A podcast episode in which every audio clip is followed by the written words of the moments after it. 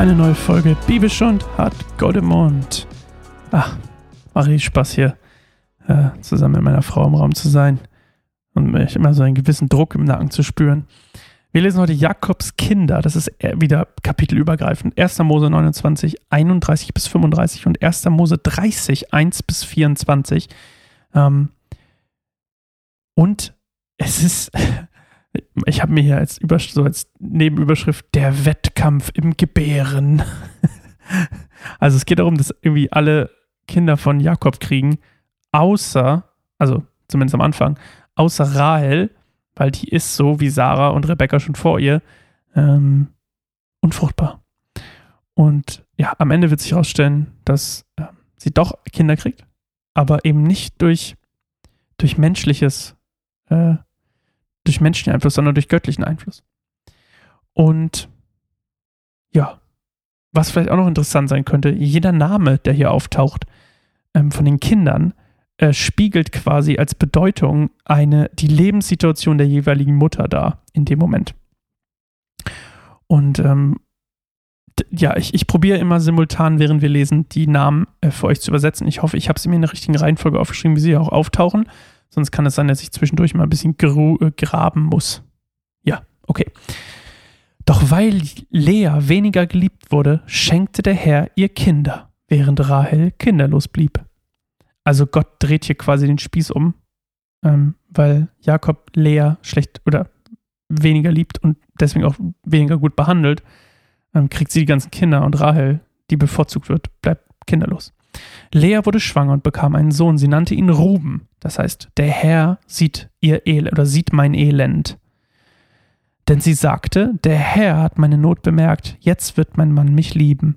Ah, spannend. Ähm, es wird hier sogar in der Übersetzung, also es wird hier sogar kurz gesagt. Aber wie gesagt, es sind immer die Lebenssituationen, in denen die Mutter jetzt in dem Fall Lea steckt. Also sie nannte ihn Ruben, denn sie sagte, der Herr hat meine Not bemerkt.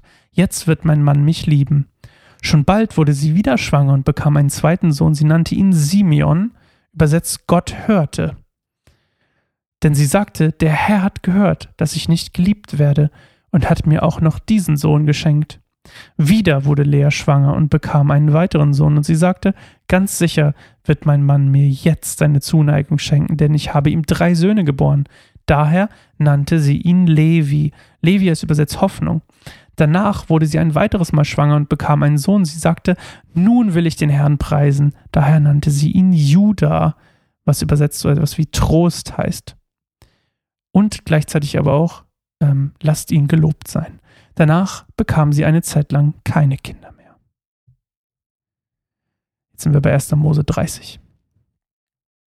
Also wir merken, ich mache mal kurz hier einen Break. Wir merken hier, Lea ist voller Glaube und Hoffnung und ähm, dafür gleichzeitig so ein bisschen so eine verzweifelte Hoffnung, dass Jakob, der sie quasi ein bisschen links liegen lässt, trotzdem mit ihr Kinder zeugt, uhu, ähm, dass Gott sich trotzdem ihrer annimmt und dass aber auch Jakob jetzt, wo, er, wo sie vier Söhne für ihn geboren hat, doch jetzt endlich mal Liebe für sie hat. Lesen wir weiter. Als Rahel merkte, dass sie keine Kinder bekam, wurde sie eifersüchtig auf ihre Schwester. Sorge dafür, dass ich schwanger werde, sonst sterbe ich, sagte sie zu Jakob. Jakob wurde zornig. Bin ich etwa Gott? sagte er. Er hat die Kinder versagt. Da schlug Rahel ihm vor, schlaf mit meiner Sklavin Bilha. Sie soll dann auf meinem Schoß ein Kind zur Welt bringen. So werde dann auch ich durch sie zu einem Kind kommen. Rahel gab ihm Bilha zur Nebenfrau und Jakob schlief mit ihr. Bilha wurde schwanger und brachte einen Sohn zur Welt. Rahel sagte, Gott hat mir zu meinem Recht verholfen. Er hat mich erhört und mir einen Sohn geschenkt. Deshalb nannte sie ihn Dan. Gott hat mich gerechtfertigt, heißt das übersetzt. Danach wurde Bilha, die Sklavin von Rahel, noch einmal von Jakob schwanger und bekam einen zweiten Sohn. Rahel sagte, ich lag mit meiner Schwester in erbittertem Wettstreit, aber ich habe gesiegt.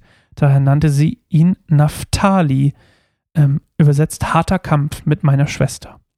Lea merkte, dass sie keine Kinder mehr bekam. Deshalb gab sie Jakob ihre Sklavin Silpa zur Nebenfrau. Jetzt hat er also vier. Schon bald schenkte Silpa ihm einen Sohn. Lea nannte ihn Gad, übersetzt Glück. Denn sie sagte, ich habe wieder Glück. Dann bekam Silpa einen zweiten Sohn und Lea nannte ihn Assa. Denn sie sagte, wie glücklich bin ich. Die anderen Frauen müssen mich glücklich schätzen. Assa war Segen übersetzt. Eines Tages während der Weizenernte ging Ruben aufs Feld und fand ein paar Alraunen. Er brachte die Früchte seiner Mutter Lea. Rahel bat Lea, gib mir bitte von den Alraunen, die dein Sohn gefunden hat. Doch Lea entgegnete ärgerlich, ist es nicht genug, dass du mir meinen Mann weggenommen hast? Willst du mir jetzt auch noch die Alraunen meines Sohnes nehmen? Rahel sagte, wenn du mir die Alraunen gibst, soll Jakob dafür heute Nacht mit dir schlafen. Als Jakob am Abend vom Feld nach Hause kam, ging Lea ihm entgegen. Du musst heute Nacht mit mir schlafen, sagte sie.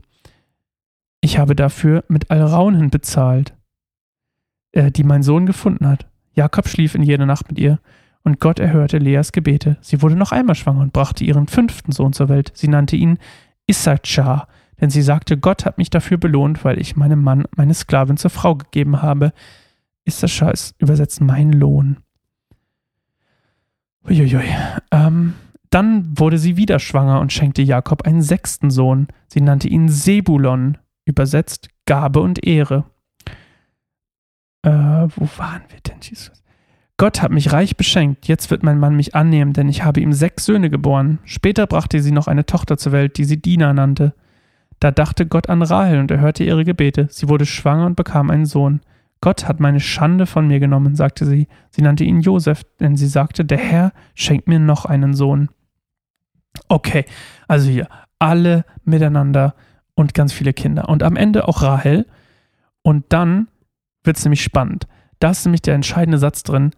Da dachte, Vers 22, Gott an Rahel und er hörte ihre Gebete.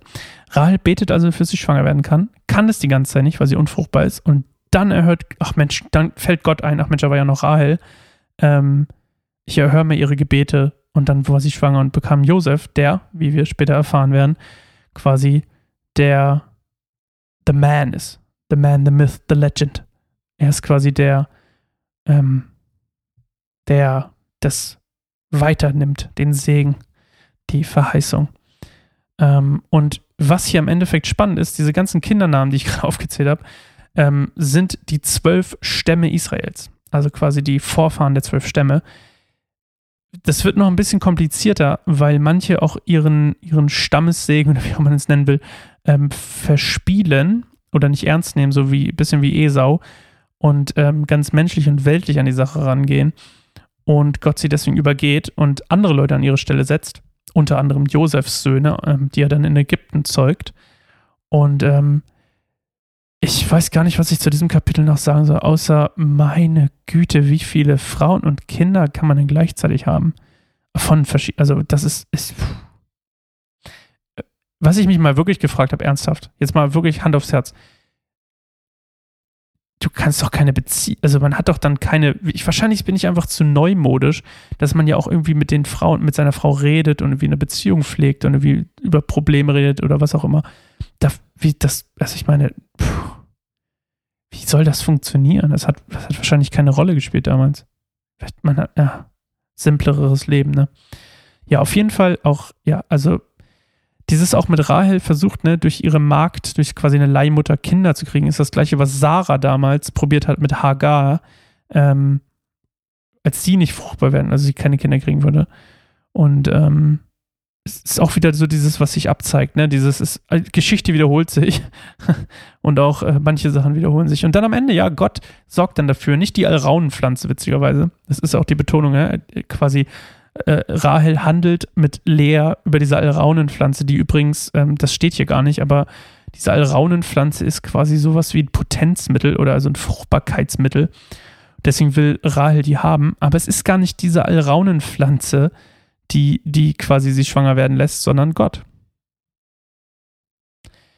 Es ist einfach ein lustiges Kapitel, muss ich sagen, weil es irgendwie so, Erstmal, was ich lustig finde, ist, dass Lea, die Verschmähte sozusagen, die, die, die, kein, die er nicht haben will, die erste Mutter ist, also quasi die, den Erstgeborenen zeugt oder gebärt, ähm, was ja ein Riesending ist. Und dann, ähm, dass alle Namen wirklich auf die, dass sie ihre Kinder danach benennen, wie es ihnen geht. also, das finde ich irgendwie, finde ich faszinierend. Ich frage mich, ob das heute immer noch so ist. Also, ich meine natürlich nicht mehr so eindeutig, weil es auch nicht mehr so mit den Namen so ist. Man nimmt halt auch mehr Trendnamen, aber hm. Ja, wahrscheinlich ist die Antwort nein. Aber ich finde das, ich fand das total eigentlich eine schöne Tradition, dass man sich, dass man seine Kinder nennt, wie man, erstmal würde man sich wahrscheinlich viele neue Namen ausdenken. Und auf der anderen Seite ähm, drückt es irgendwie so auf, wie war mein Leben, als ich damals mein Kind ge geboren habe. Ja, egal. Vielleicht bin auch ich nur der, der den Gedanken schwelgt. Okay, das war's für heute. Das war, das war viel Text. Ähm, Freue mich auf morgen. Morgen lesen wir Jakob kommt zu Reichtum. Kurz und knackig. Ähm, Cash in a Tash. Okay, bis morgen. Tschüss.